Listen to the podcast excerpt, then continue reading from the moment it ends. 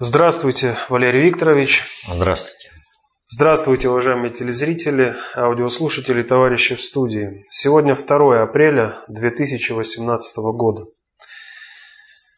Сегодняшнюю передачу начнем э, с вопросов, э, связанных с пожаром, который произошел э, в Кемерове, в торговом центре «Зимняя вишня». Вопросов очень много, э, зачитаю только два из них, э, в которых наиболее полно описана суть происходящего. Э, вопрос от Сергея Сушкова и Антона из Харькова. Валерий Викторович, уже давно с удовольствием смотрю ваши выпуски, и у меня следующий вопрос касательно вашего выпуска от 26 марта 2018 года, то есть прошлый выпуск «Вопрос-ответ», э, привожу ваши слова, цитата.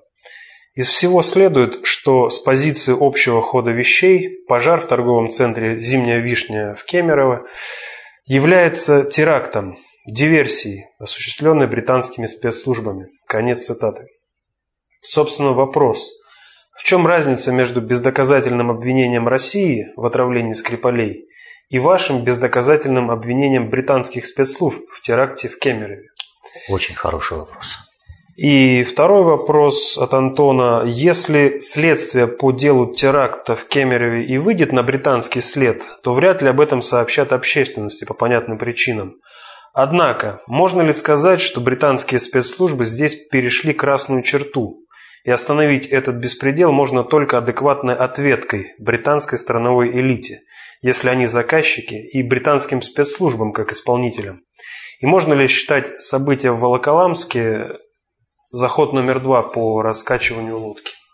Ой, да, трагедия просто ужасная. Невозможно спокойно говорить об этом, но придется. Безусловно, соболезнования всей нашей команды родителям, детей, родственникам всех погибших детей, э, и не только детей. Вот. Ужасная трагедия. Я об этом сказал еще сразу, как тогда мы записывались, когда еще пожар был до конца не потушен. Вот, но заказчики и исполнители уже были очевидными. И об этом будем сейчас говорить. Значит, э, объем вопросов, вот даже вот исходя из этих, это просто огромный. Э, я не знаю, постарайтесь отследить, чтобы я хотя бы э, ну, в общих чертах ответил на все поставленные вопросы вот здесь а уж э, более подробно рассказать э, не придется. Но это, это много, очень много рассказывать и много собирать. Значит, э, зайдем немножко с конца. Значит, все события, все события, которые происходят сейчас, будь, ли, будь то события в Волоколамске, пожар в Кемерово, э, скандал по коллекции Вавилова с вывозом и все прочее, они все приурочены к Майдану. Это процессы, запущенные задолго до выборов, это автономные процессы, которые должны были лечь на проведение Майдана, патриотического Майдана, э, протестующего против э, несправедливых выборов. Э, но Путин на этих выборах выиграл с таким очевидным перевесом, что Майдан стал невозможным и поэтому людей на площадь не вывели, хотя КПРФ изначально уже заявку подала на 19 на митинг протеста. Вот, а заранее они подавали. Вот, но не получилось. Поэтому вот это все звенья по расшатыванию внутриполитической ситуации в России и созданием майданной ситуации в, э, у нас э, по всей стране, чтобы Майдан креп, чтобы люди э, протестовали, а в майданной вот этой митинговой среде нет голоса разума. Просто толпа беснуется по своим принципам и толпой управляют. Поэтому для всех кукловодов важно вывести людей на, тол, это, на, площадь. на площадь, а там толпой уже управлять э, без проблем. Очень хороший вопрос был первый э, о том, а, а действительно, а чего это вот вообще Пякин? Ни с того, ни с сего, еще пожар не потушен, а он уже заявляет, британские спецслужбы, а где доказательства-то? Ну что, ну ляпнул там, а какая у него ответственность-то? Да что он? Он страну что ли управляет? А вот государь пришел и говорит о том, что Здесь ужасная бесхозяйственность, ужасная э, коррупция, э, халатность э, и разгильдяйство. вот разгильдяйство. И это все послужило причиной, это, ну, основой для пожара. Где вообще правда? Правда. И там, и там. Одно невозможно без другого на определенном управлении. И э, я сейчас вот это постараюсь э, все вскрыть. И вот здесь надо понимать простую вещь. Прослед британских спецслужб э, не надо ждать заявлений от руководства России. Ситуация очень и очень серьезная. Пожар в зимней вишне, он э, по, своей, по своему содержанию во многом подобен э, затоплению подводной лодки Курск. Но только с Курском была случайная атака американской подводной лодки, где они с дуру, сначала стреляя, потом думай, поступили. Вот. Американцам там ничего не угрожало, но американцы, они же самые храбрые, поэтому они сначала стреляют, убивают всех, а потом думают. Вот. Э, но э, Путин, используя этот фактор погибших э, людей, подводников, очень многое сделал для восстановления суверенитета России. И это первые погибшие вот на полях холодной войны за восстановление суверенитета то есть ну, в конкретной активной фазе. И это было в первый президентский срок Путина. Что касается пожара в зимней вишне, то это подарок британских э, наших партнеров э, к четвертому сроку Путина э, с целью создания майданной обстановки и приведения России э, к гражданской войне летом 2018 года. И это деяние абсолютно, абсолютно запланированное и э, как Срежиссированная? Э, Или... Нет, она сознательная. То есть они сознательно на это пошли. И вот здесь э, возникает вопрос, а вот вообще как так? Ну как так э, запланировать вот этот э, теракт? Ну они что? Вот, они как, как они могли э, в результ... запланировать диверсию, в результате которой э, сознательно погибнут дети? Ведь э, первым очаг э, пожара именно в детской зоне. Они что, вообще вот с ума съехали там, да? Да нет. Запад есть Запад. И у него особое отношение к детям, не такое, как у нас. И э, поэтому они и детей убивают сознательно. Ну, про детский труд э, в Великобритании много написано и все прочее. А возьмем немножко более близкие события. Вот э, был такой сэр Ричард Джордж Хит. И был он премьер-министром Великобритании в 1970-74 году. Отличился этот премьер-министр тем, что он насиловал, пытал и убивал пытками детей, будучи премьер-министром. Брал их с приюта, насиловал, пытал, убивал.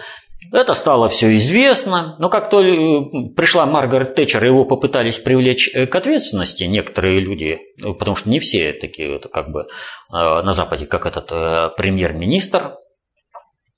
Маргарет Тэтчер распорядилась положить дело под сукно, и так оно там и заглохло. Попытки различных неравнодушных людей э, дело возбудить э, кончалось очень плохо для этих самых людей. И вот э, этот самый бывший премьер-министр Эдвард Ричард Джор Хит насиловал, пытал и убивал детей из приютов аж до 2005 года, пока не помер. Расследование, которое все-таки состоялось, э, идет э, ни шатка, ни валка, показало, что э, британские приюты стали вот этими педоборделями для высшей элиты Великобритании. Первые случаи были отмечены еще в 1930-х годах в 30 году точнее. Первый случай был отмечен в 1930 году. С тех пор вся э, элита Великобритании погрязла в том, что она убивает, мучает, насилует детей. Вот этот э, Джордж Хит, э, Эдвард Хит, он особенно любил насиловать и убивать мальчиков. Вот следствию достоверно известно о том, что э, как минимум 13 известнейших людей Великобритании э, замешаны вот, э, в этих насилиях и убийствах. И что же вы думаете?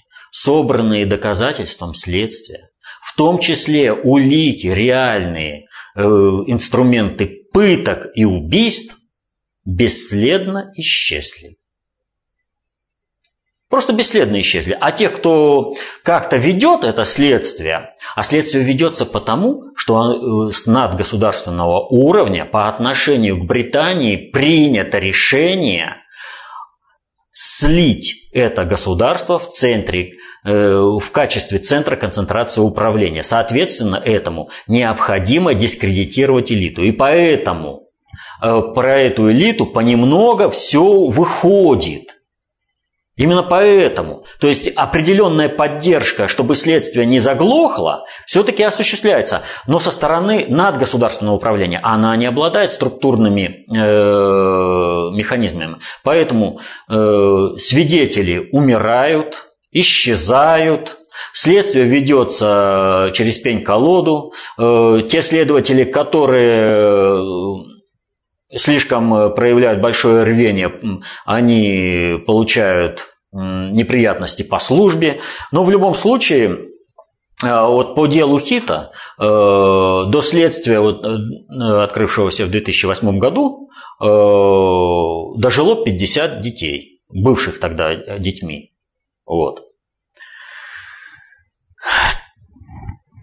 Это к вопросу о том, какое реальное отношение британской и вообще надгосударственной элиты к детям.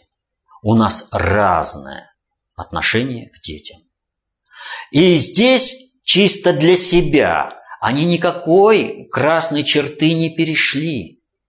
Они просто учитывали, что в России отношение к детям принципиально иное.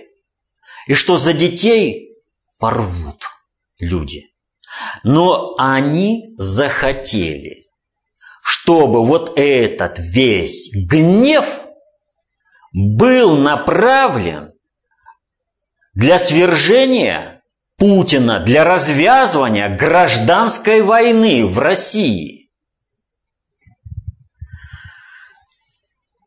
И вот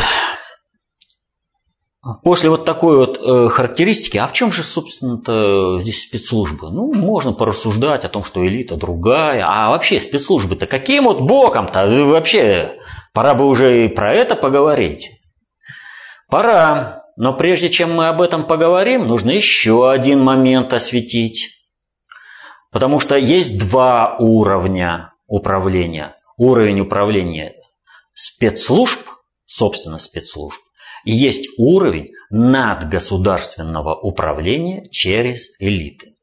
И вот в этом отношении я бы хотел напомнить простую вещь. Нам глобальный предиктор сделал большой подарок.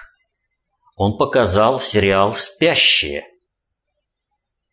Кто-нибудь из патриотической тусовки оценил это? Понял, что там сообщено? Я не заметил в комментариях. На всяких ток-шоу гоняются эмоции, но не рассматриваются вот эти вопросы. А ведь они непосредственно имеют отношение к тому, что произошло. Когда у нас возник вопрос по спорту, у нас так или иначе звучали голоса. А как так? Родченков оказался на такой ключевой должности, а потом структурно воевал против России. Вот это как стало возможным? И что-то ответов-то опять не прозвучало.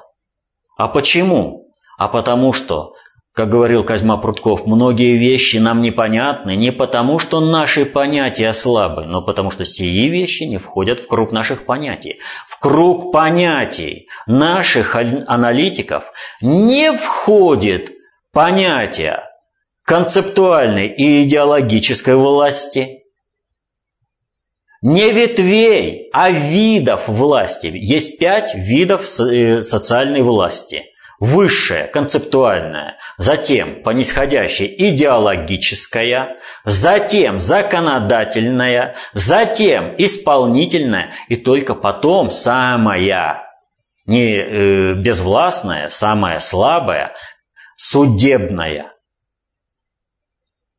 Если уж брать ветви, то ветви всегда на чем-то растут – на, дере, на дереве или на, куста, на кустарнике, а сами по себе ветви э, э, они высыхают, и они вообще не дееспособны. Поэтому, э, когда говорят о ветвях, хотя бы об этом подумали.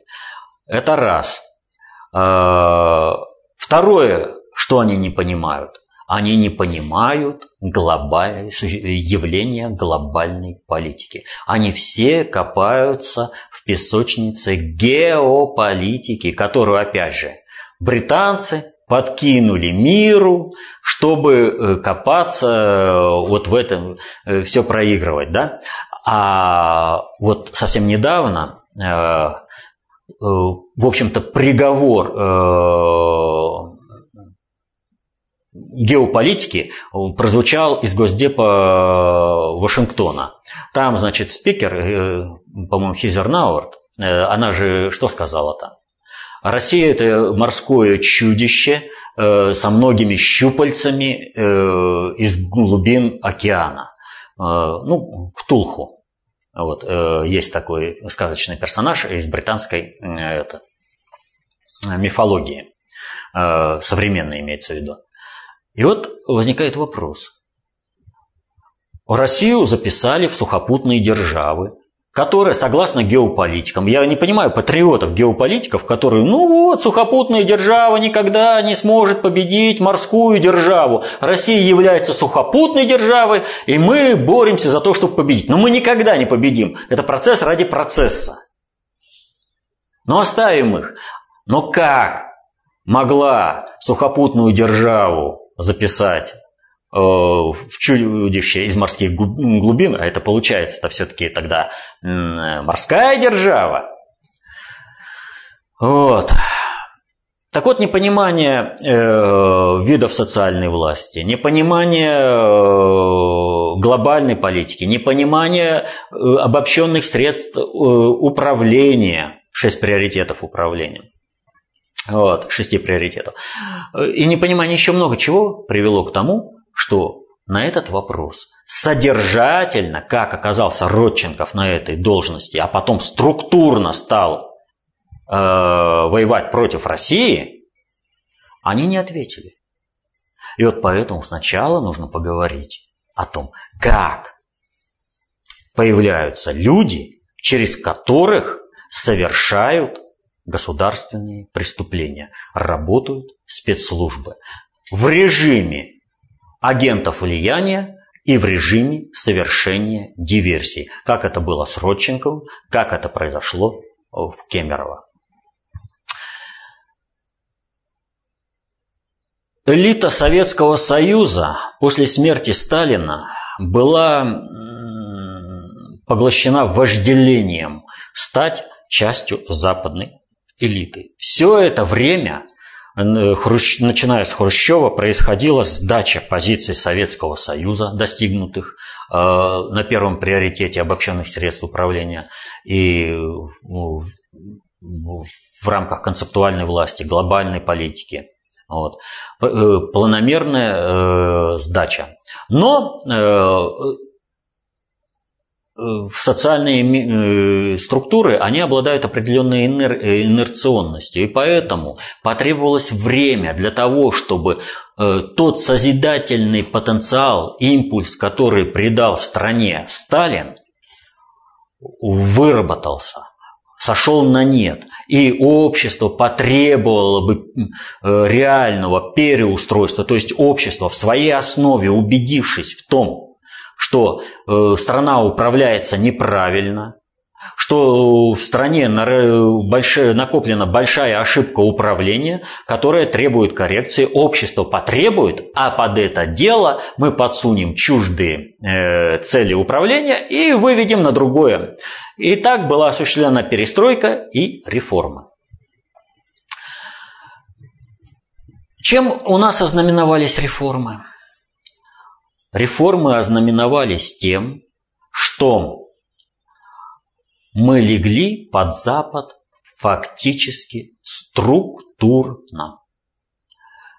О тысячах американских специалистов, сидевших э, у нас э, в Росимуществе и определявших, кто будет э, каким олигархом, кому чего как расписать, уже сказано много. Меньше известно о том, как э, американские специалисты управляли нашими силовыми структурами. Э, большей частью это касается исключительно того, что э, американские офицеры выписывали допуск на боевое дежурство нашим офицерам к ядерному доступ, на доступ к ядерному оружию. Это известно. И вот как вы думаете, вот в этих условиях могло бы что-то э, произойти э, такое, что ну, допустили бы вот эти вот структурные механизмы американского госдепартамента, э, чтобы Россией управлять э, в иных целях. Ничего подобного. Они пришли соблюдать американские интересы и они на это работали. Они работали на это структурно. Но тут произошло два момента. Наши некоторые ура-патриоты говорят следующую вещь. Россия э, получила исторический шанс и не погибла только лишь потому, что Западу не хватило времени, силы, они были отвлечены другими вопросами, чтобы добить Россию. И поэтому вот у России появился временной интервал. Абсолютно не так. Вы когда-нибудь видели, чтобы англосакс, когда у него остается добить э, кого-то, отпустил бы? Да никогда такого не было. А когда отступает э, англосакс? А когда силы не хватает, и когда надо перевести группир... перегруппировку. Вот так же было и э, с Россией. Расчленив Советский Союз на сувенирные государства и начав управлять э, этими государствами, э, надгосударственное управление столкнулось с тем, что созидательный потенциал э, в народе еще не исчерпан.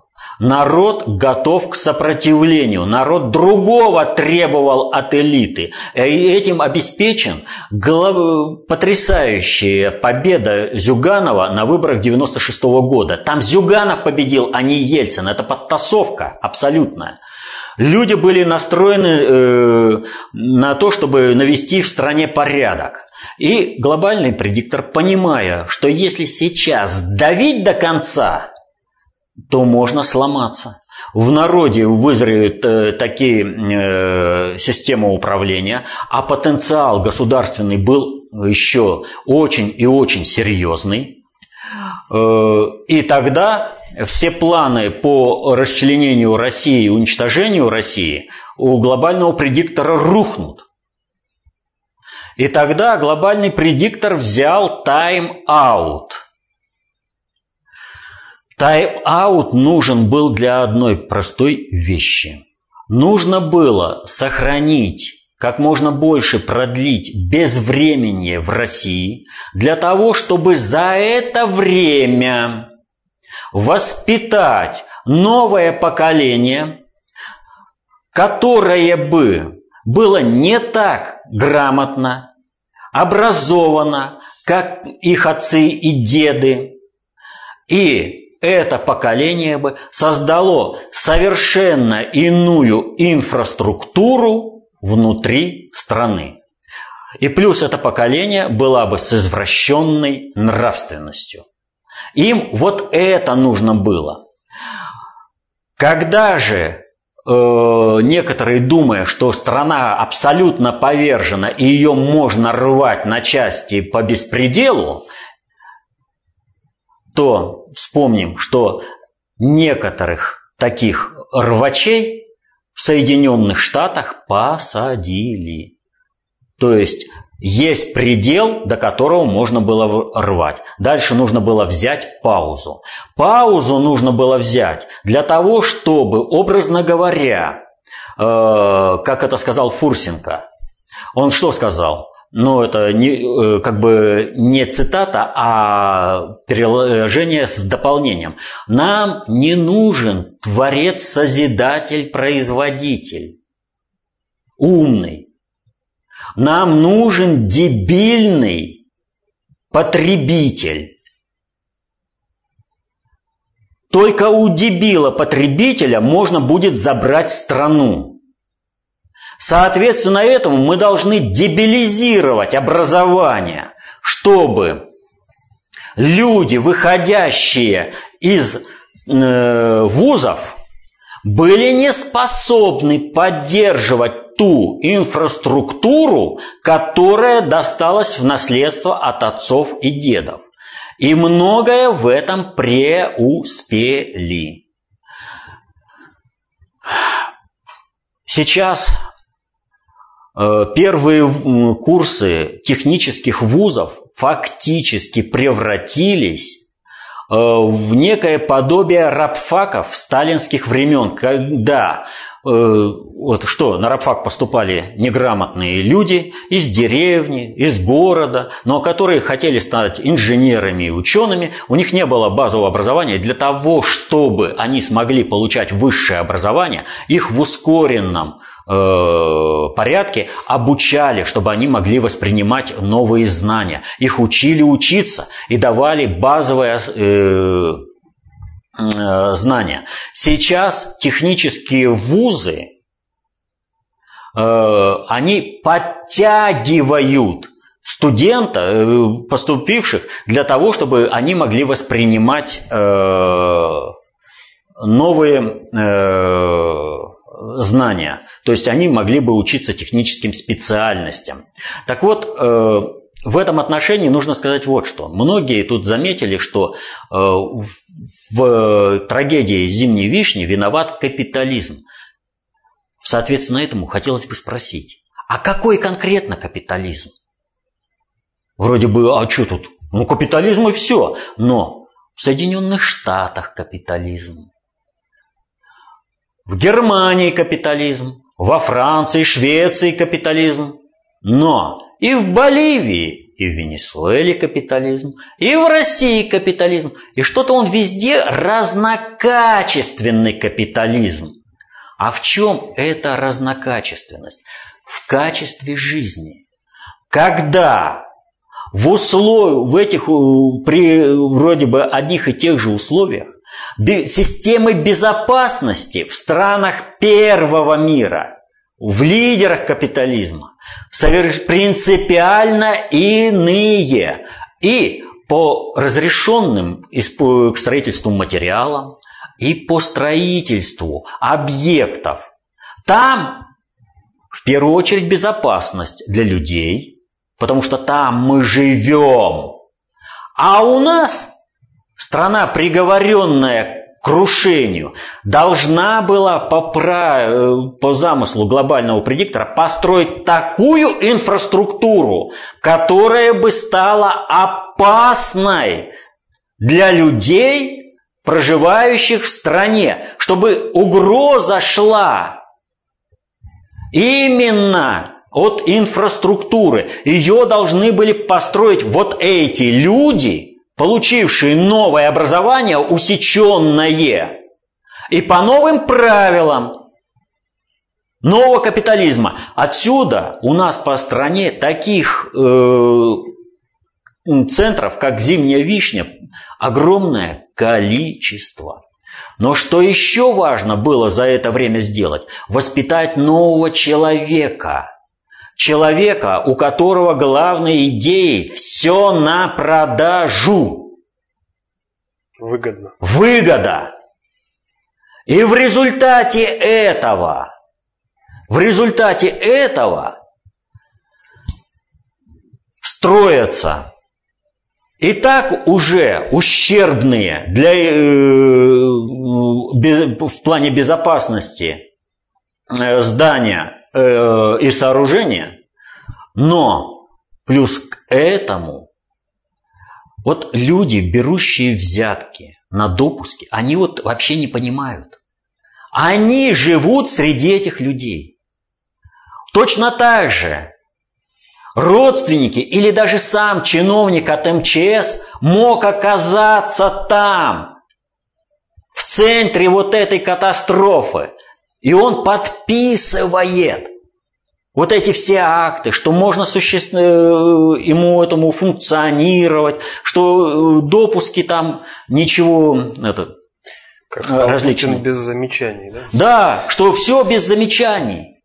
И вы думаете, что вот если там вот говорят, вот будут честными, и все, они там будут и э, правильно следить за всем, то э, катастрофа не произойдет. Ошибаетесь. Катастрофа будет, потому что она предусмотрена развитием капитализма в России, когда изначально все эти 25 лет создаются объекты, инфраструктура потенциально опасная для существования экономики и социальной организации в России. Что же касается э, наших чиновников МЧС, вот смотрите, 26 числа произошла катастрофа. Все, ну казалось бы, она должна потрясть всех до предела – Одуматься, вы же, вот вы же сами живете в этой среде. Вы должны подумать о том, что происходит. Но чиновник МЧС вот 29 марта был арестован зам главы МЧС по Бурятии. На взятке погорел. За то же самое, что было с зимней вишней. За общее покровительство, что объект у которого есть замечания по его существованию, там это, по безопасности, у него замечаний не будет. На том же самом. Ну ты подумай, ну, ну ты берешь на третий день взятку. Это что, его каким-то боком затронуло, что ли, произошедшая трагедия? Они взяток брать не будут? Будут. Соответственно этому мы должны обеспечить, понимая, какое у нас состояние инфраструктуры, мы должны разобраться, почему произошел этот э, теракт. это теракт, да, это диверсия, и обеспечить того, чтобы в будущем они не происходили. А почему произошел этот теракт? И снова мы возвращаемся к тому, что было на Олимпиаде в Корее. Но так захотелось спеть гимн России под поднятие белой тряпки, под капитуляцию. Им вообще незаслуженно дали, э, присвоили и пиарили красную машину. Им подарили э, вот эту победу, обеспечили эту победу ради того, чтобы они спели гимн и капитулировали. Мы оказались слабыми. Мы показали собственную слабость. Мы показали уязвимость и перспективу реализации планов по совершению государственного переворота и развязыванию гражданской войны в России. Мы это Западу продемонстрировали вот этим пением. Мы сломавшись. Повторю, то, что не решается в спорте, вот многие вопросы, я уже вот на протяжении какого времени говорю, Профессиональный спорт – это сфера, где можно решить вопросы с минимальными издержками, вопросы государственного суверенитета, государственного управления и все прочее. Вот. Не решили там, придется решать здесь. Идет полномасштабная война на полное уничтожение. Западу нужно, чтобы России у нас не было. Россионская элита, сформированная американскими э, советниками и специалистами в 90-е годы, стоящая на управлении Россией, она вообще Россию не воспринимает никак. Он Тиньков свою дочь воспитал, с каким мировоззрением. Это что это Россия себе позволяет? Она решила выбрать э, Путина президентом, а Англия этим недовольна. А как мне жить-то в Англии? Ведь цель России это чтобы Англия, вообще цель существования России, чтобы Англия была довольна, чтобы мы, выбравшие местом проживания э, Англию, а с лохов здесь в России будем срубать деньги, мы же должны делать все, чтобы Англия была довольна тем, что происходит в России. А сейчас Англия недовольна. Это мировоззрение элиты. Это мировоззрение выразилось в том, что беспрепятственно, беспрепятственно работают Мутко, Жуков, другие, кем всем недовольны, Шувалов тот же. Вот. И назначаются на должности всякие Родченко, которые являются уже структурным механизмом по управлению Россией. И вот здесь мы наконец-то подходим, собственно, к организации теракта. Нет, немножко еще надо э, сказать э, перед этим, э, как выстраивалась э, вообще э, система кадрового отбора. В 1995 году а, мы э, провели, э, э, был, были проведены парламентские слушания по концепции общественной безопасности в Государственной Думе. Присутствовали депутаты, правительство, Российская Академия Наук. Ну, то есть был самый шикарный, вот, самый такой огромный спектр всех. Такого спектра ни на каких парламентских слушаниях более не было. Нужно было э, определить, что такое является концепция общественной безопасности. И по результатам этой, э, этих слушаний вышла книга, которая называется «Новая стратегическая инициатива России». То есть фактически было объявлено о том, что э, концепция общественной безопасности России является тем э, инструментом, тем оружием, которое в условиях холодной войны способно возродить суверенитет России и привести Россию к большему э, расцвету. По результатам этих слушаний была рекомендация по всемерному внедрению концепции общественной безопасности во все сферы социальной жизни государства. В рамках исполнения этих рекомендаций через Государственную Думу был произведен опрос всех глав субъектов Федерации России и всех начальников управлений. Вот абсолютно, там силовые управления, ну, например, вот, э, скажем, э, какой-нибудь там край или область, это начальник областного управления МВД, юстиция, э, прокуратура, ФСБ, ну, вот так вот все. Вот. Полный спектр. Это, ну, во, э, три таких вот тома. Э, на котором все эти отзывы ксерокопировались, все, был проведен полный сбор всей информации. Большей частью, конечно, были отписки. Так, э, принято к сведению, будем работать, все. Но были очень содержательные ответы. И вы что думаете, вот эта работа, она осталась без внимания наших противников? Нет. Она тоже была под их э, вниманием. И они точно так же оценивали эти работы. И в результате что произошло?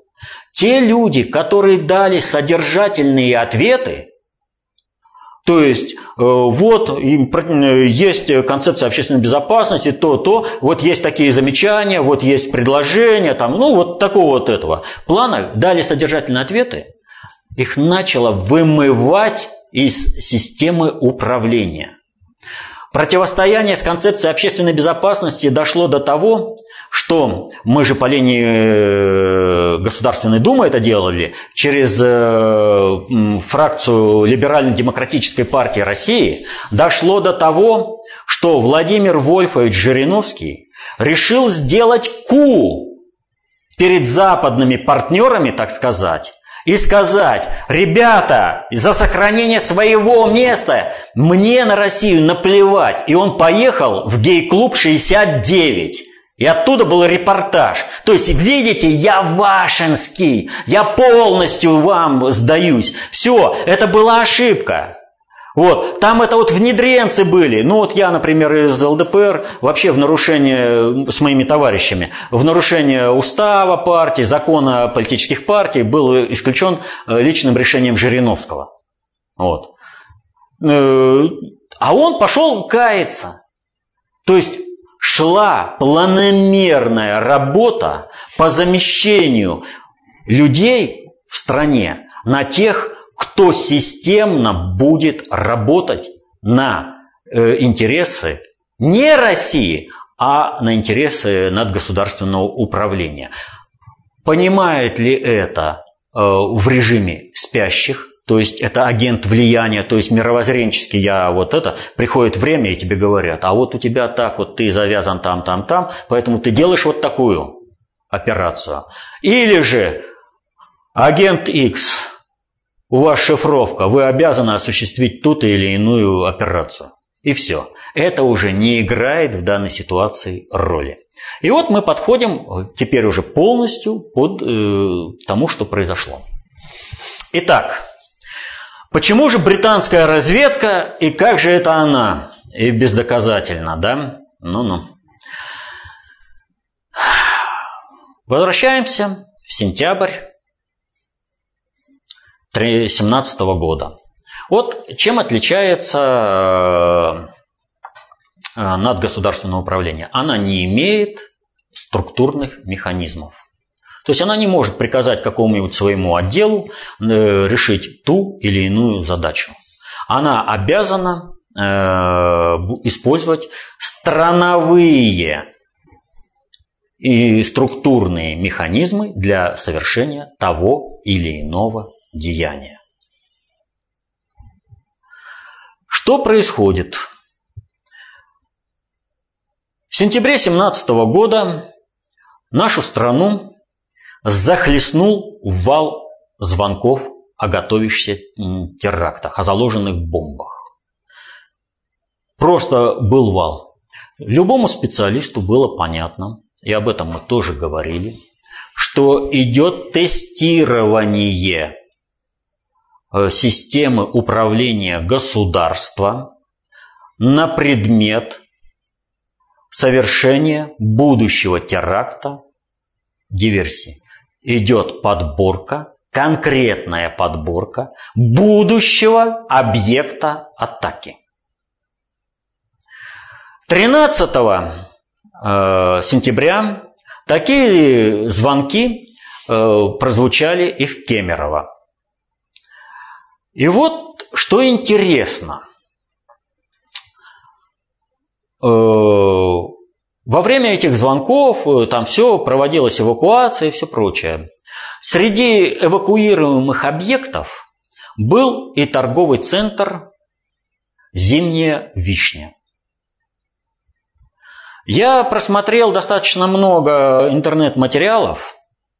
Я нашел, э, что эваку... были эвакуированы из своих помещений 400 государственных служащих, но я не нашел процесса описания эвакуации людей из торгового центра. Но все равно бы что-то произошло, отметили бы реакцию людей, как они на это... Э, вот. А репортаж о э, этом, именно о эвакуации торгового центра «Зимняя вишня» был фоторепортаж. Там много чего, но самой эвакуации там нет. Можно сказать, корреспонденты прибыли потом. Но содержательно они что-то могли описать? Нет. Единственное, что содержательно прозвучало, то, что во время э, вот этого мероприятия в торговом центре «Зимняя вишня» прозвенел сигнал тревоги. Вот, казалось бы, начало описания. Прозвенел сигнал тревоги. И все. А дальше что? А как происходила эта эвакуация? Если туда приехали МЧСники, они должны были, в принципе, удалить людей. Но как это? Но, видимо, происходило так, что описать это по каким-то причинам не решились.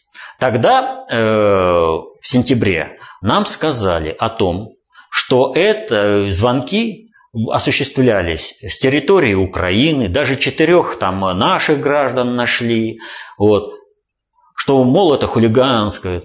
Но что касается Украины, и к следующим этим э, вбросам. Государство Украины никогда не было, нет и не будет. Даже при том, что я говорю, что нам нужно, э, чтобы Украина была Э, нейтральным демократическим государством, тем не менее, полноценным государством оно не будет. Оно может существовать только лишь при определенном консенсусе, э, осуществляющих глобальное управление. Украина изначально является государственностью, но не государством. Украина является территорией, с которой западные спецслужбы проводят диверсионную деятельность и агрессию в отношении России руками украинцев. Ну, это удобно. Э, бабуины с Украины э, воюют э, с аборигенами в России, а белый сахиб из Лондона наблюдает за этим, когда территория освободится. Ну, а бабуины из Украины, они готовы ради того, чтобы потешить э, хозяина из Лондона, готовы воевать до последнего русского. Вот. Они не готовы воевать в нормальной войне, они только могут убивать и грабить, насиловать беззащитное население, совершать теракты. Это да. А в полномасштабной войне они не готовы, что и показывают э, боевые действия 2014 года. Дебальцева, например. Так вот, СБУ является э, структурным подразделением ФБР. И тут, конечно, умный, это, внимательный скажет, а, а почему? ФБР? И вдруг там же американский след-то. Британский. А я говорю британский. Ну, вообще, ну, Была такая кембриджская пятерка. Был такой Ким Филби. И вот в его биографии есть очень интересный такой эпизод. Он осуществлял взаимодействие с американскими спецслужбами. Как из его биографии можно хорошо изучить, как британские спецслужбы используют американские для проведения тех или иных действий. Соответственно этому ну, вообще Соединенные Штаты никогда не обладали суверенитетом по отношению к Британии. Никогда. И кто бы там чего ни говорил, что там Соединенные Штаты порушили Британскую империю, ничего подобного. Британскую империю планомерно переформатируют, начиная с середины XIX века. А нужные мероприятия проводят уже с использованием других инструментов, в том числе и Соединенных Штатов. Вот. Чего не понял э, Черчилль. Черчилль и был наказан. Он представитель страновой элиты. Когда он это понял и включился, а, была холодная война. Вот, и потом он принял награду. Так вот, э,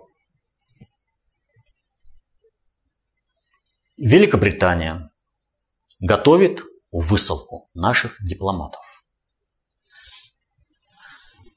Эта высылка дипломатов была осуществлена, э, объявлена в тот же день, когда у нас стали вырисовываться последствия пожара в Зимней Вишне. Но чтобы Западу там подождать? Нет – Западу никак нельзя ждать, потому что зимняя вишня горит сейчас и будет гореть сегодня. Поэтому выворачивали руки всем странам, чтобы вы э, была именно в этот день. И некоторые страны умудрились.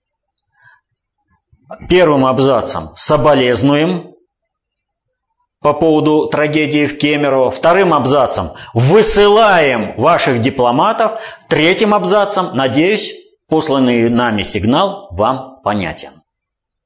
Вы прочитали то, что... Вот почему Британия, а не Соединенные Штаты. Через Британию осуществлялось это. А инструментарий э, предоставили уже Соединенные Штаты. И вот можно было бы все списать на э, бесхозяйственность, разгильдяйство и все прочее. Вот. Если бы не одно «но». И вот э, по тому, какая инфраструктура-то у нас, опять же чуть-чуть. Вот смотрите, все привыкли в западных фильмах видеть простую вещь. Что-то произошло, включается аварийная система пожаротушения, она заливает все помещение водой. В зимней вишне почему такого не было? Можно там спорить о том, насколько она эффективна, неэффективна, насколько там, э, какое давление должно быть воды, сколько воды должно быть проходить. Но никто не скажет того, что эта система пожаротушения не поможет людям спастись, поскольку она начинает подавление очагов э, пожара, и тем самым она замедляет, как минимум замедляет процесс распространения пожара. Она дает возможность людям выйти из зоны пожара. А вот в торговом центре такая система отсутствовала в принципе. Так вот, Каким же э,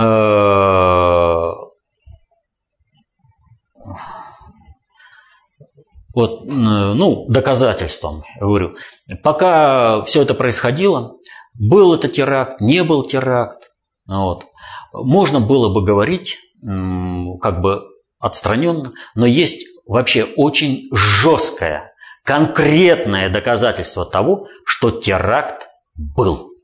Теракт запланированный.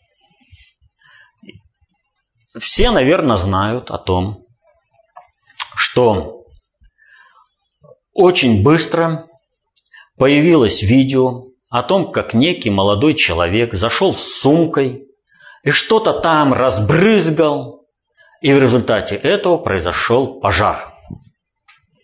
Ну, опять же, нужно воскликнуть, э, как зритель воскликнет. Но это же фейк. А я задам вопрос, а что, фейк не может быть доказательством?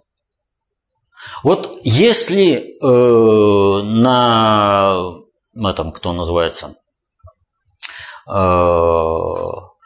во время инсценировки взятки использованы э, фальшивые эти кто называется? Купюры. Купюры. Это что, отменяет сам факт взятки? Или изготовление фальшивых купюр с целью последующей перепродажи отменяет сам факт преступления? Появление этого фейка доказывает вообще о том, что преступление было системно организовано. Почему? Вот э, произошел пожар. И появляется вдруг видео. Первый вопрос. Где находится сервер и почему э, видео э, с объекта, э, где происходит пожар, оказалось не уничтоженным. То есть сервер находится в другом месте. Хорошо, это не вопрос. Но ведь видео отсматривают исключительно специалисты. Им уже вот начался уже пожар, одни э, тушат пожар, а другие начинают разбираться, где произошел пожар, и они начинают отсматривать видео. Соответственно этому круг людей, отсмотревших вот это видео, очень и очень маленький. Но что на видео отлично видно? Там просто отлично видно. Зашел какой-то молодой человек, свой здесь. Он сначала здоровается с девушкой, потом здоровается с молодым человеком, который не попадает вообще в кадр, и уходит. Нужно обладать определенным видением процесса для того, чтобы в этом видео увидеть то есть мышление такое вот и сказать, а вот это же похоже на то, что человек вбрасывает что-то, что-то разбрызгивает, там потом начинается пожар. Потом из этого монтируется видео, потом оно начинается вирусно распространяться, и к нему начинают апеллировать. Времени прошло катастрофически мало. Пока видео от заинтересованных лиц, оно бы попало на какую-то э, вторую среду, вот, э, где бы вот так вот кто-то нашелся и что-то сделал, прошло бы значительно меньше времени. Больше времени. Но если предположить, что с камер видеонаблюдения велся контроль за конкретным местом возгорания, то есть тот человек, который знает, где должен начаться пожар, и был ли этот пожар, кстати, единичным. Большое подозрение, что когда начался этот пожар, э, сработало еще несколько закладочек, которые в плане пожара добавили быстроты горения – объема пожара, но при этом э, в, самом, в пожаре будут уничтожены. А это место прям выпячивается. Детская зона. Удар наносится именно по детям. Удар, вот вообще э, разбрызгивать ничего не надо. Можно добавить, э, подарить игрушку, заменить там э, что-то из этих э, шариков. Там, там масса всякого, и до поры до времени все это лежит. А если это смонтировать еще в системе изоляции или электропроводки, чтобы доказательство было-то, что произошло именно так, а не иначе. Вот То есть люди наблюдают, пожар прошел, все э, докладывается по инстанции. Но тут одному из тех, кто наблюдает, смотрите, а вот какой интересный эпизод тут произошел незадолго до пожара. Смотрите, кто-то появился. А если он появлялся изначально, то есть он всегда, вот скажем, как ритуал, ну пришел он и всегда, то есть он вероятностно предопределенно будет в это время.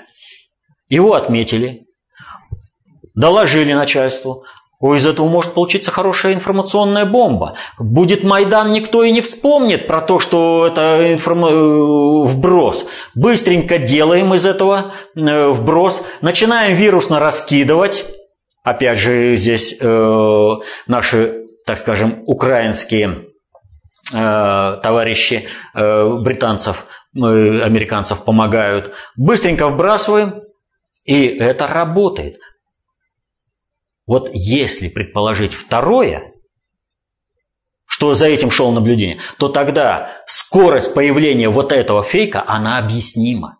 Повторю, нужно увидеть, не каждый, далеко не каждый имеет доступ к этому.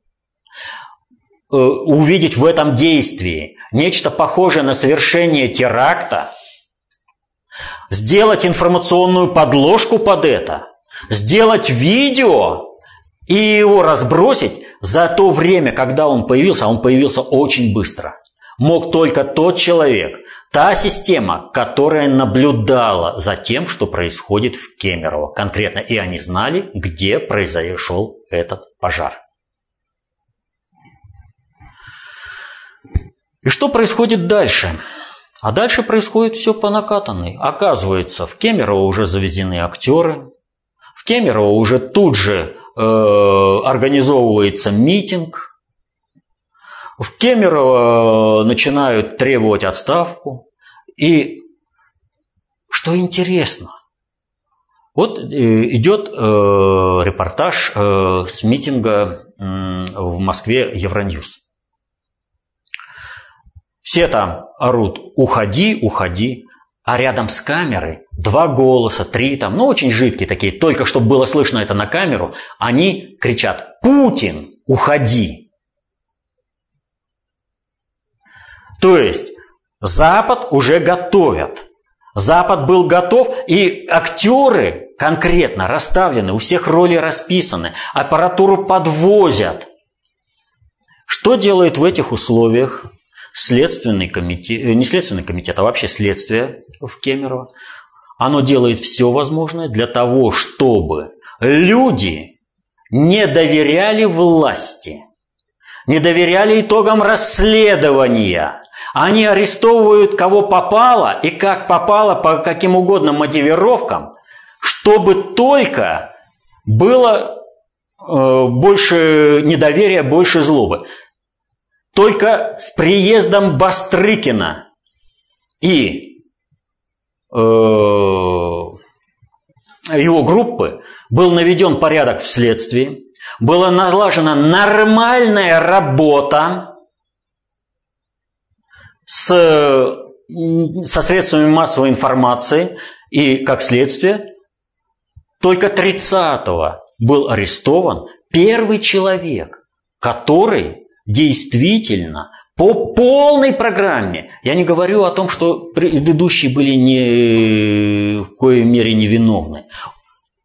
Но у каждого своя мера ответственности, у каждого своя вина. И не надо перекладывать меру ответственности чиновника этого какого-нибудь стрелочника, э, на стрелочника всю вину тех, кто организовал крушение, кто пустил поезда, кто дал э, этому э, стрелочнику приказ.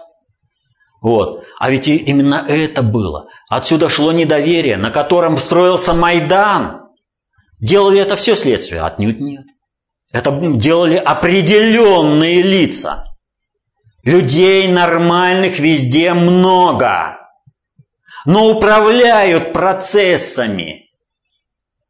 Уже меньше людей, а среди них на ключевых должностей, на ключевые должности назначены по принципу кадровой ротации, вот о том, о чем я говорил выше, люди необходимые.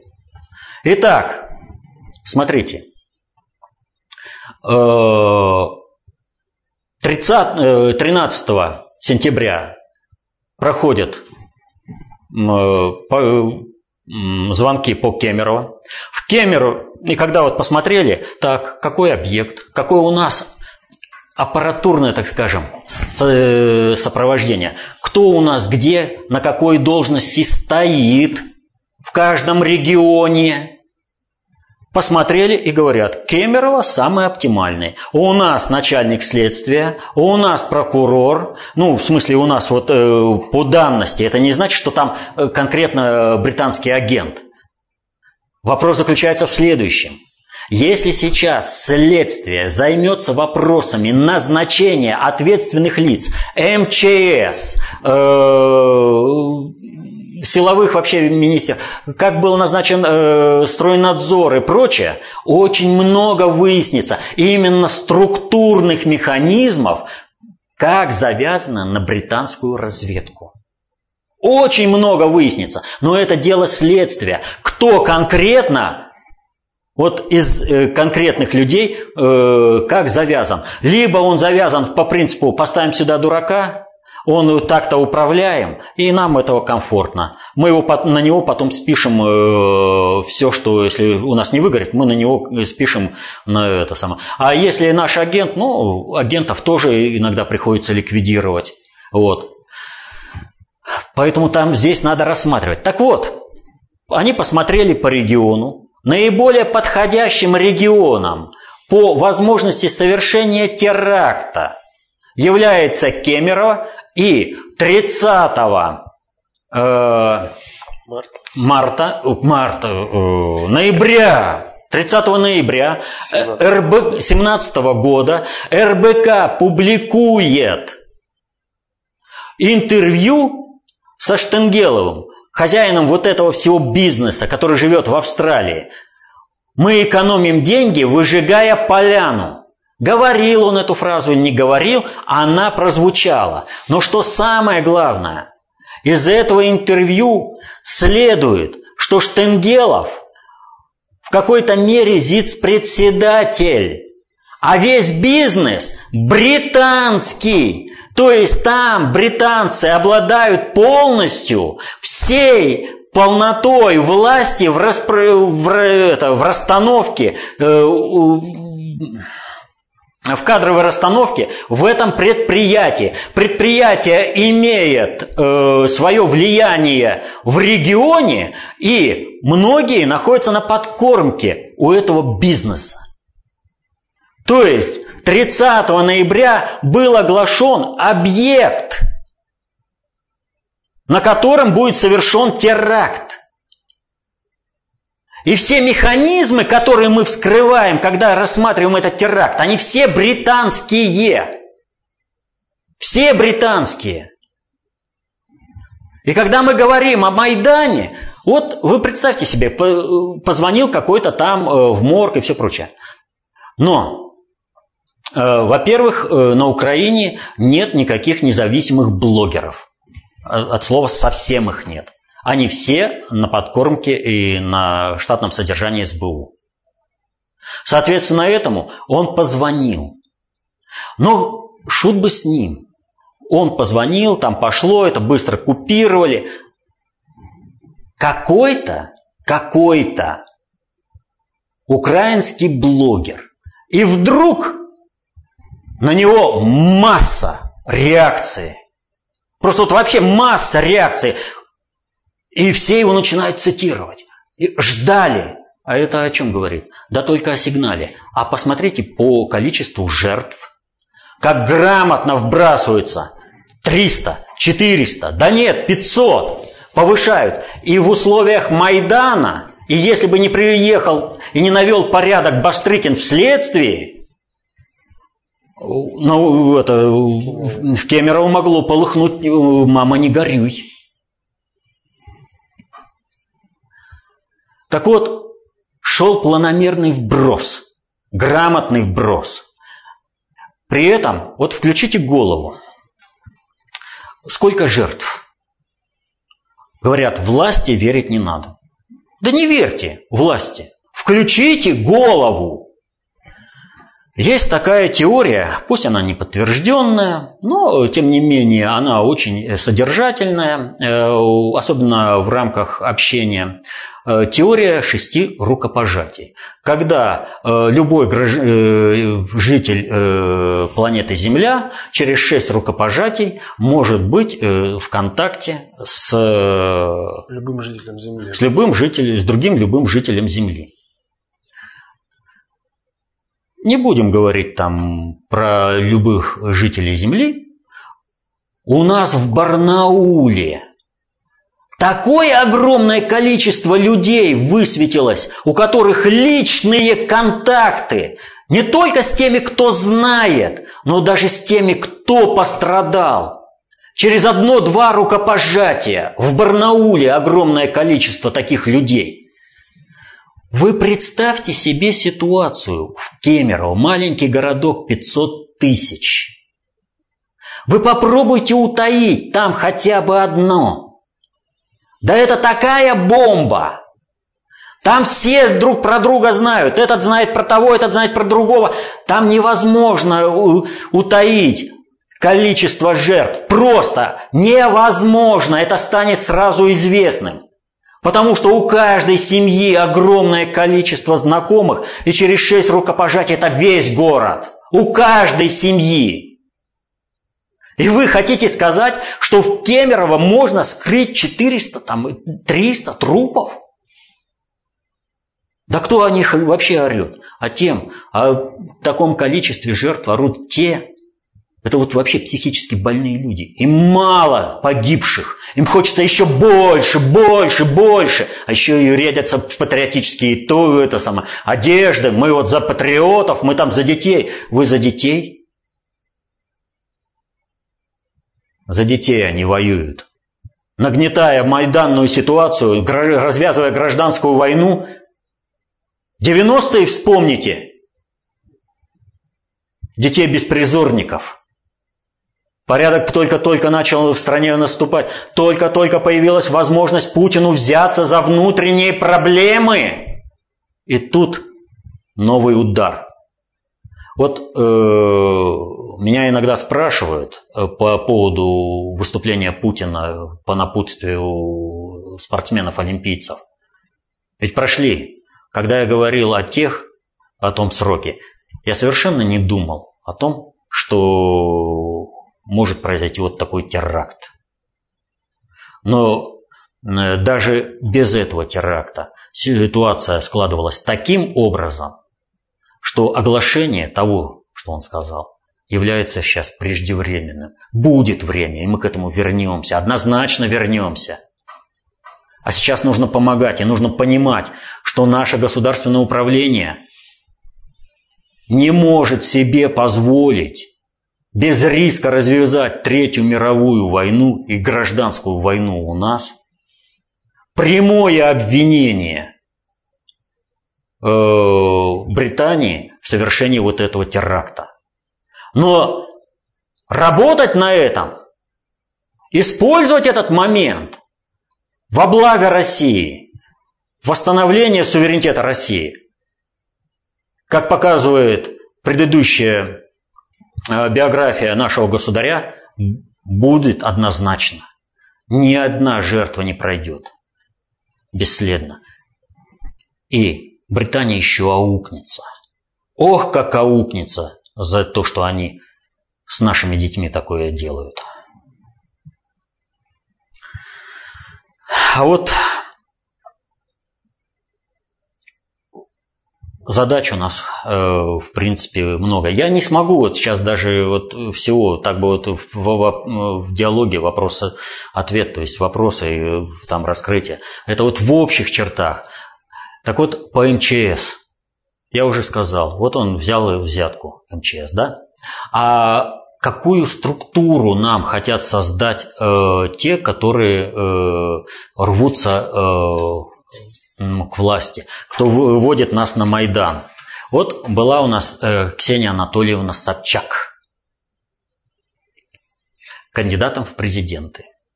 Вот из ее программы я зачитаю. Мы выступаем за полное, э, мы выступаем за поэтапное, но радикальное изменение характера регулирования большинства отраслей производства и сферы услуг. Большинство правил техники безопасности, пожарных инструкций и требований санэпидемнадзоров должны быть упрощены вплоть до отмены.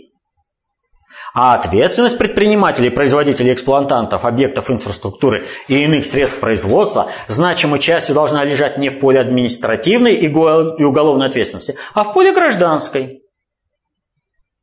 Это из ее программы. Они хотят создать вот это. Коррумпированность чиновников мы уже видим. А давайте посмотрим, почему погибли дети в кинотеатре. К ним просто не пришли. К ним просто не пришли. Почему не пришли? Потому что нет э, специализированного оборудования. Но ведь было же. Должно быть. Вы выезжаете на объект, а вы даже не знаете МЧС плана этого. Вы туда, когда зашли, вы два зала проверили, потому что там двери открыты. А третий зал вы, вы плана не знаете.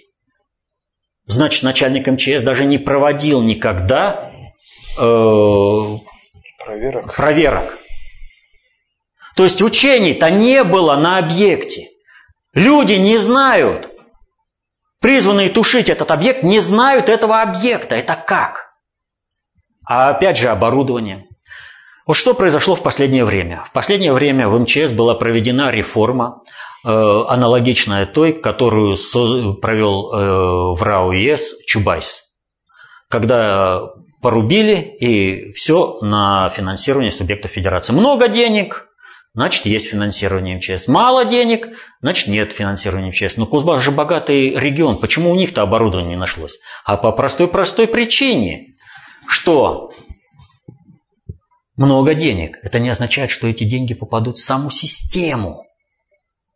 Много денег это означает, выделенных на региональном режиме, что есть возможность эти деньги распилить без отчета наверх перед начальником. А здесь у меня все свои. Прокурор, да я с ним водку пью. Начальник следственного отдела, да мы с ним на охоту ездим. Судья главный, да мы с ним в баньке паримся. Чего ж мы-то не попилим эти денежки-то, которые областной бюджет выделяет? Распилить на, на этом уровне гораздо проще. Вот вам и проседание всей системы безопасности. И вот теперь соотнесите.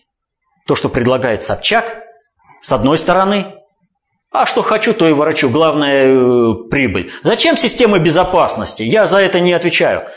Что это вообще вот э, совещание с Путиным Э, ну, там, где Пучков, э, Бастрыкин, э, Меняйло, Тулеев, вот. Вообще, вот стенограмму почитайте, посмотрите видео, просто потрясающе, настолько информативно. Но пока об этих вещах тоже говорить, пока не создано информационное поле, преждевременно. Вообще здесь очень серьезная ситуация. Но еще раз повторю, как только мы начинаем анализировать структурные, структурные механизмы совершения вот этого, мы всегда находим британские уши. Всегда находим. И почему нужно обязательно говорить о поджоге? То, значит, было заявление, что два мальчика там чего-то кидали, то потом один мальчик, э, то есть другие свидетели говорят, один мальчик там что-то зажег и кинул. А зачем? А нужно увести, что типа, вот видите, там какие-то э, асоциальные подростки, чего-то там кинули, подожгли, не думая, сами спаслись, а всех остальных спалили. Обычная операция прикрытия.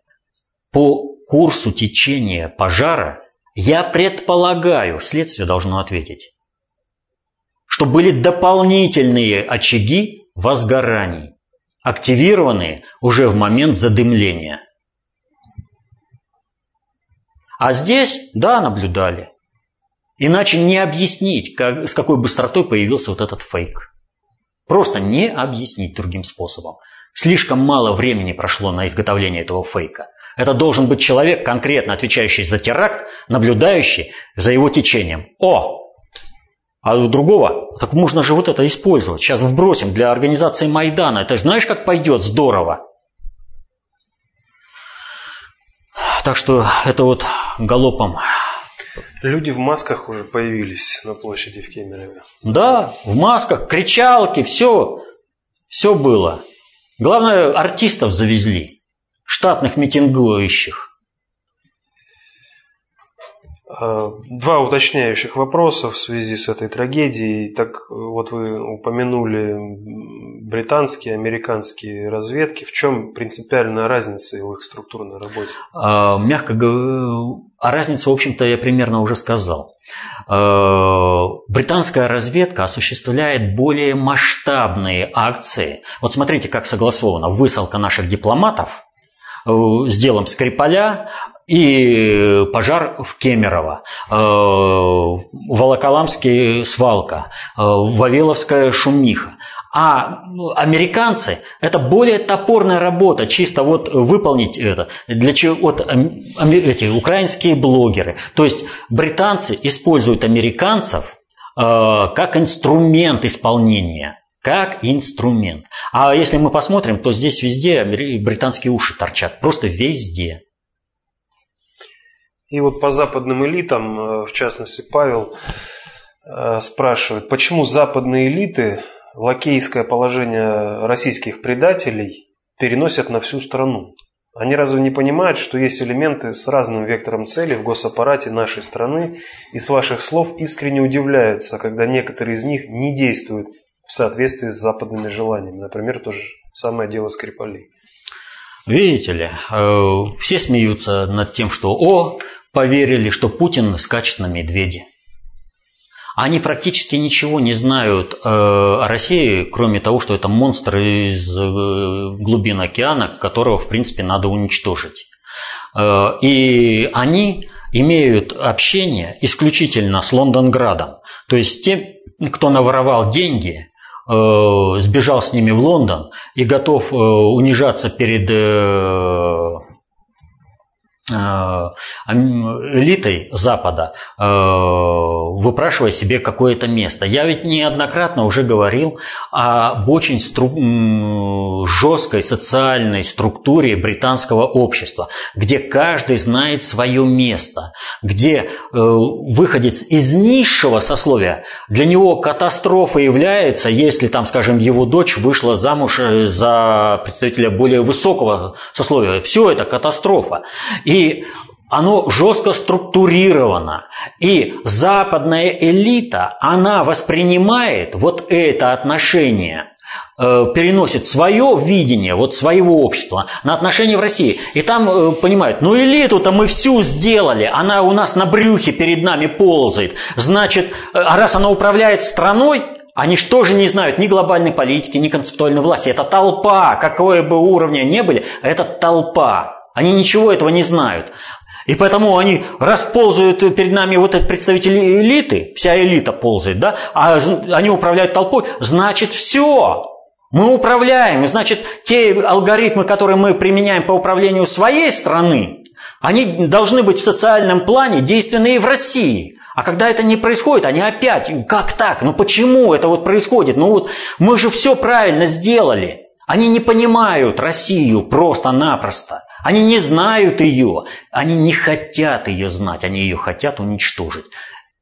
Но это они перекладывают на руки россионской элиты. Тех, кто стремится попасть на любое положение. Вот когда говорят там, вот э, собачий поводок, да у них там у наших олигархов амбиции. Это здесь у них амбиции. А там они хотят стать частью британской, например, системы. И они прекрасно понимают, что сколько бы у тебя денег не было, ты должен быть на определенном уровне. Сначала ты должен заслужить, войти э, там, э, на крыльцо, потом, может быть, тебя пустят э, в прихожую, а потом, может быть, и в комнату. То есть ты поэтапно должен зайти. И когда те, им дают вот этот ошейник, собачий поводок, они счастливы. Они, они получили первое свое значимое, видимое подтверждение принадлежности к англо-британской элите, к тому сообществу. У них иерархически, это закон как курятника, вот еще говорят, да? Кто на кого гадит. Вот это их отношение. Здесь у них непомерные амбиции, я там всех вот, а там на брюхе ползают.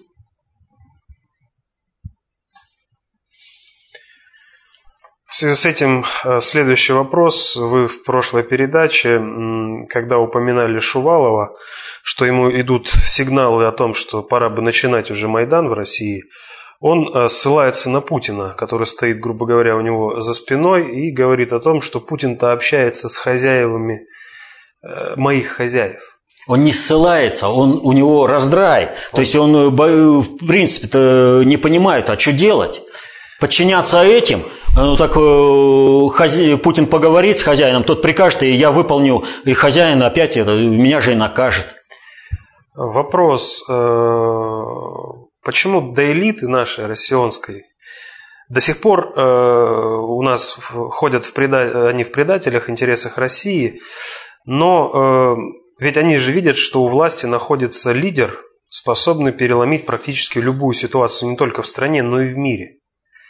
Э, в чем главная причина наших элит, которые до сих пор ходят на собачьих поводках Запада и хотят быть рабами у них, а не хозяевами в своей стране. В чем проблема? А потому что они, они хотят, понимаете, для них принципиально, вот они ненавидят любого человека, который имеет собственное мнение который э, никому не подчиняется. И э, им не хочется видеть в Путине именно концептуального, властного человека.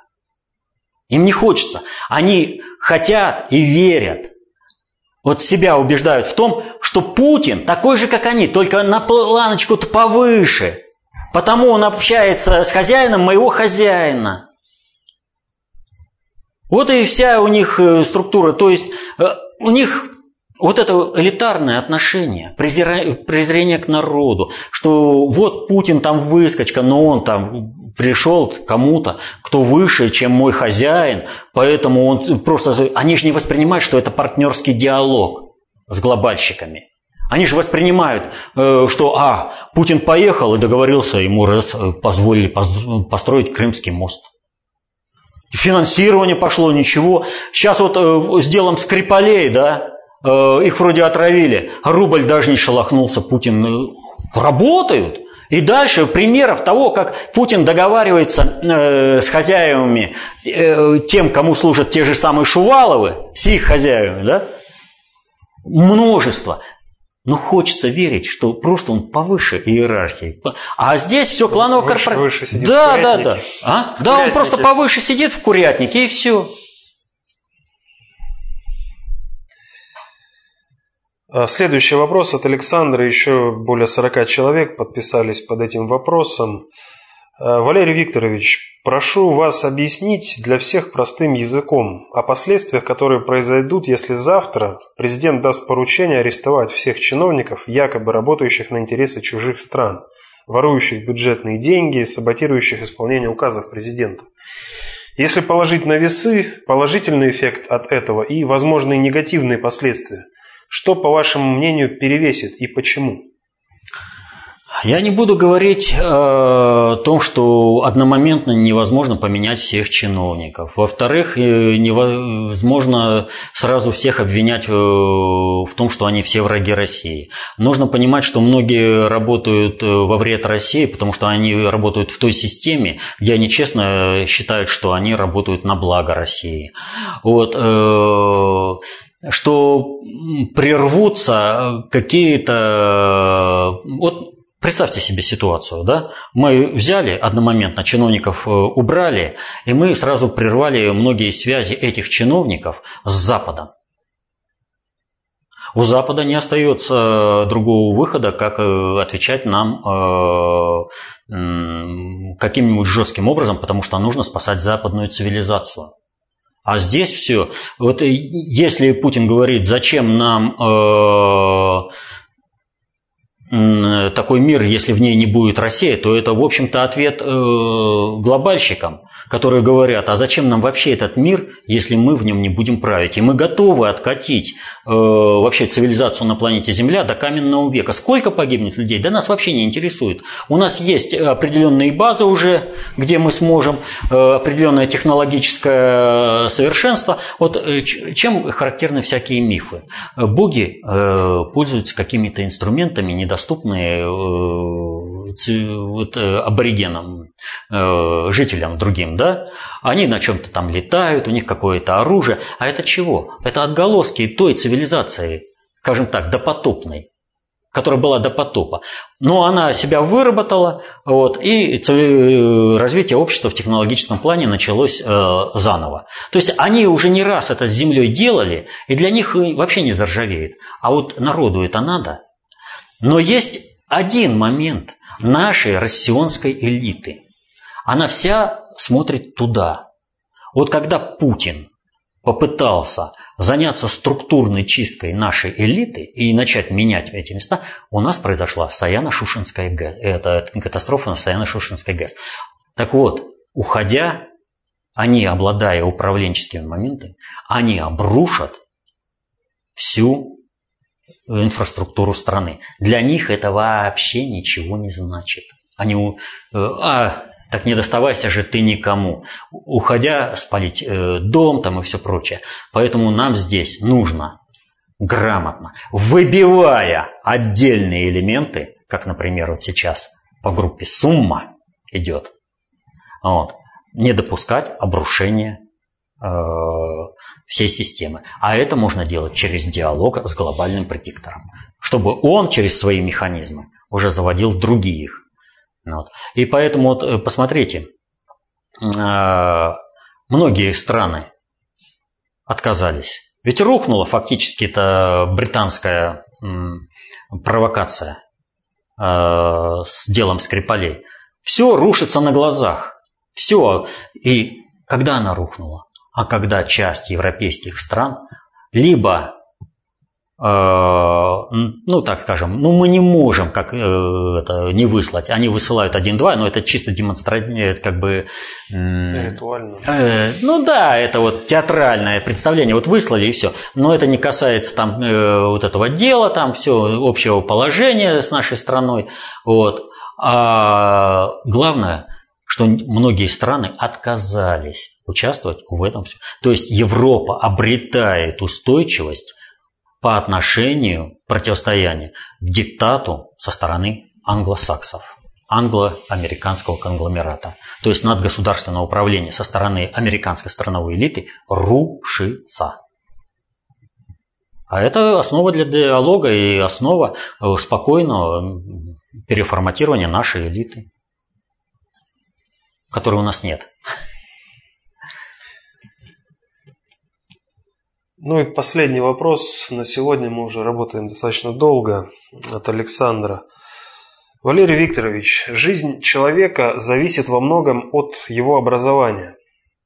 Почему же по вопросу образования в России Путину еще не удалось договориться с ГП? Путин в более тяжелой ситуации сегодня, чем Сталин, говорите вы. Да. А Сталину неизмеримо тяжелее. Удалось вернуть лучшее образование в мире, э, как мне видится, во многом из-за итогов Второй мировой войны.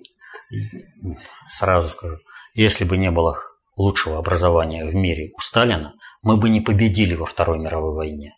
И уж тем более бы не смогли выйти в космос и создать ядерное оружие. А Путину и старое не удается внедрить, и новое. И, или задача вообще даже такая не ставилась. С продажной элитой это невозможно. И Путину придется что? Собирать патриотическую команду из воспитанников старой системы, о молодых кадрах говорить не приходится. Если интерес к образованию не заложен в человеке с детства, можно ли ждать усердного самообразования в зрелом возрасте? И могут ли результаты в итоге быть сопоставимы? Если не ошибаюсь, э, в фильме «Миропорядок» или «Путин» у Кондрашова, да, э, в одном из этих фильмов Путин сказал, он говорит, мы же страну-то кому будем передавать? Подрастающему поколению. Поэтому, естественно, хотим мы того или не хотим, базироваться нам нужно на подрастающем поколении, воспитывать и образовывать. Все эти годы нам со стороны глобального предиктора и страновой элиты США, и других страновых элит, и элиты, так называемые, внутри России, шло противодействие в плане восстановления образования. Со стороны глобального предиктора, который проводит политику золотого миллиарда на планете Земля, а сейчас 7 миллиардов, высокотехнологичного производства, где все будут делать роботы, вот, а сейчас новые планы еще и 500 миллионов – то есть обслуживающий персонал должен быть не очень многочисленным, но достаточно образованным. И в этом плане, в этом плане им не нужно массовое образование. Им нужно, чтобы было достаточно э, образованных, технически грамотных людей, которые бы могли поддерживать технологическую инфраструктуру в объемах, достаточных для э, функционирования глобального предиктора в посттехнократическом обществе. Задумка этого общества, она, в общем-то, э, отражена в фильмах про тех, посттехнократическое общество в американских фильмах. Вот есть э, там немного об этом сказано, но сказаны ключевые вещи. Есть фильм э, с э, Жан-Клод Ван Дамом, э, называется, по-моему, «Киборг» если не ошибаюсь. Там он, значит, находит девушку-киборга, которую должен привести в какой-то город. Вот. Да, вокруг творится э, полный беспредел, добиваются остатки технологии, вот, э, а внутри вот этого города тишь да гладь да божья благодать. Вот это они планируют. Ну, плюс еще сведение э, всего человечества до уровня вот планета обезьян. Вот, когда люди будут бродить человечьими стадами. Вот это вообще для них идеал. Лишнее человечество должно вот бродить этими стадами. А сам глобальный предиктор с обслуживающим персоналом а, должен жить э, вот в таких э, оазисах технологических. Им много не надо. И, соответственно, этому глобальный предиктор э, сопротивляется массовому образованию.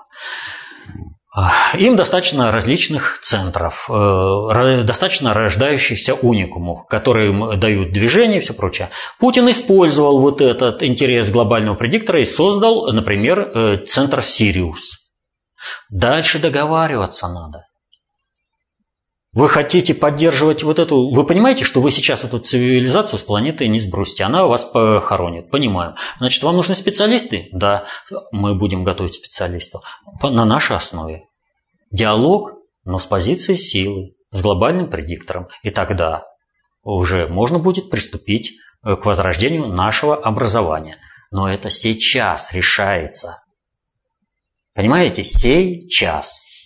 Глобальный предиктор никогда не помогает Путину обрести лишнюю ресурсную устойчивость. Они всегда позволяют реализовываться различным мероприятиям, в том числе и вот этому делу Скрипаля, Зимней Вишни, полигону и прочим. Это все организовано для одной цели. Путин должен быть слаб, и он не должен провести реформы э, внутри страны, которые бы поставили под угрозу исполнение планов глобального предиктора. А наша задача обратная – помочь Путину провести эти внутренние реформы, чтобы из новой ситуации, вот все гадают, какой будет преемник Путина, да? кто он будет, и начинают по фамилиям. Если Путину удастся полностью провести внутренние реформы, то речь вообще не идет о персоналии, потому что система выдвинет этого человека. Будут блокировать одного, другого, третьего, система выдвинет четвертого, пятого, десятого. Не смогут они заблокировать, но ее нужно создать. И вот чтобы эта система не была создана, Путину создают вот это. Мы сейчас должны максимально им помочь. Вот как общественная инициатива позволила Путину разговаривать с позиции силы с Западом по отношению к потопленной лодке «Курск», так сейчас общественная инициатива с пониманием того, что вот этот теракт, диверсию, понимаете, появились теракт, ну, вернее, не теракт, это диверсия. Теракт и диверсия это, – это одно и то же. Только Э, относится к разным э, направленностям. Теракт – это то, что устрашает население, а диверсия – это то, что провели спецслужбы. Это одно и то же по отношению к нашим.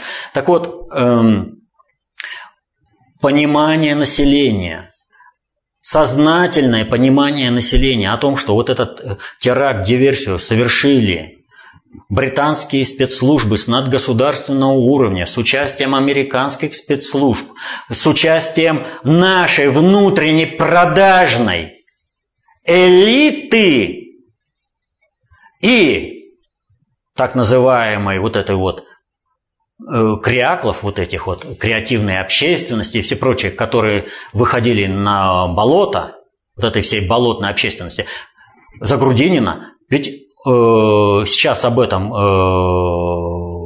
никто не упоминает, но когда шла раскрутка, сколько детей погибло, сколько вообще людей погибло, все ресурсы, которые агитировали за Грудинина, они же распространяли все эти фейки. 300, 400 человек погибло. Вот вам, пожалуйста, кто за Грудинина. Смотрите, какие ресурсы и в чьих, в чьей системе вы работали.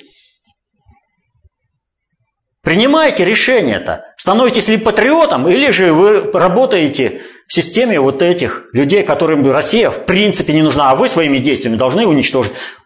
Проголосовали за Грудинина, уничтожили Россию. Выступили за Майдан по поводу сгоревшей, сгоревшего этого торгового центра. Тоже сработали. И вот поймите простую вещь.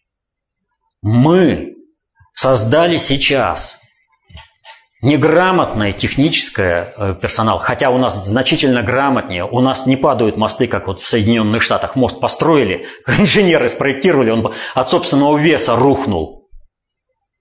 А потом, ну, а как это так? Оказывается, нужно было-то еще подпорки делать э, этому мосту. А мы-то думали, просто как на бумаге нарисовал, так и получится. Э, сопромат вообще не учили.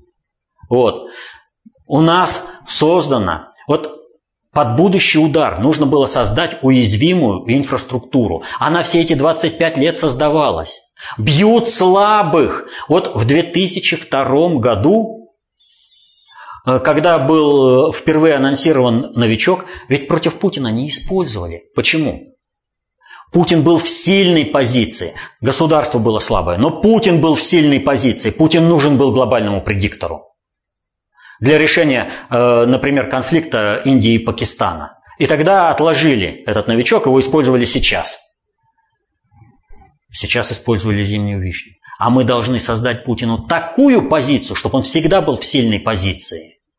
Чтобы у западных спецслужб не было интереса усиливать позицию и совершать теракты внутри России.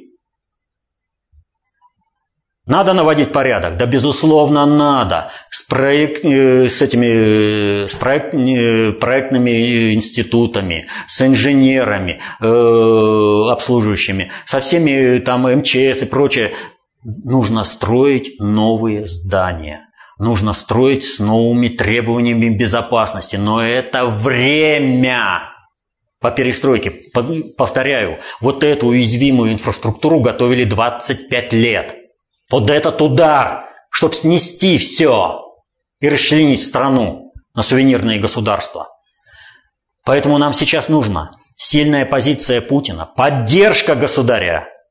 И тогда исчезает сама необходимость совершения теракта в отношении э, нашего населения. Потому что чем больше те же самые западные спецслужбы совершают терактов, тем сильнее поддержка Путина, тем жестче разговор Путина он тогда вообще может диктовать. Он ультиматум может ставить глобальному предиктору. И тогда можно просто отправлять по всем этим чиновникам, просто вот знаете, вот так вот, метлой их сметать и менять массово.